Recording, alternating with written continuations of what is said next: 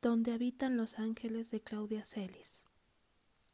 Es una historia que nos permite a través de los ojos de Panchito aprender grandes lecciones. Tanto a chicos como a grandes nos atrapa en su narración. A través de mi experiencia leyendo esta historia a los niños, he descubierto que desarrolla el gusto por leer.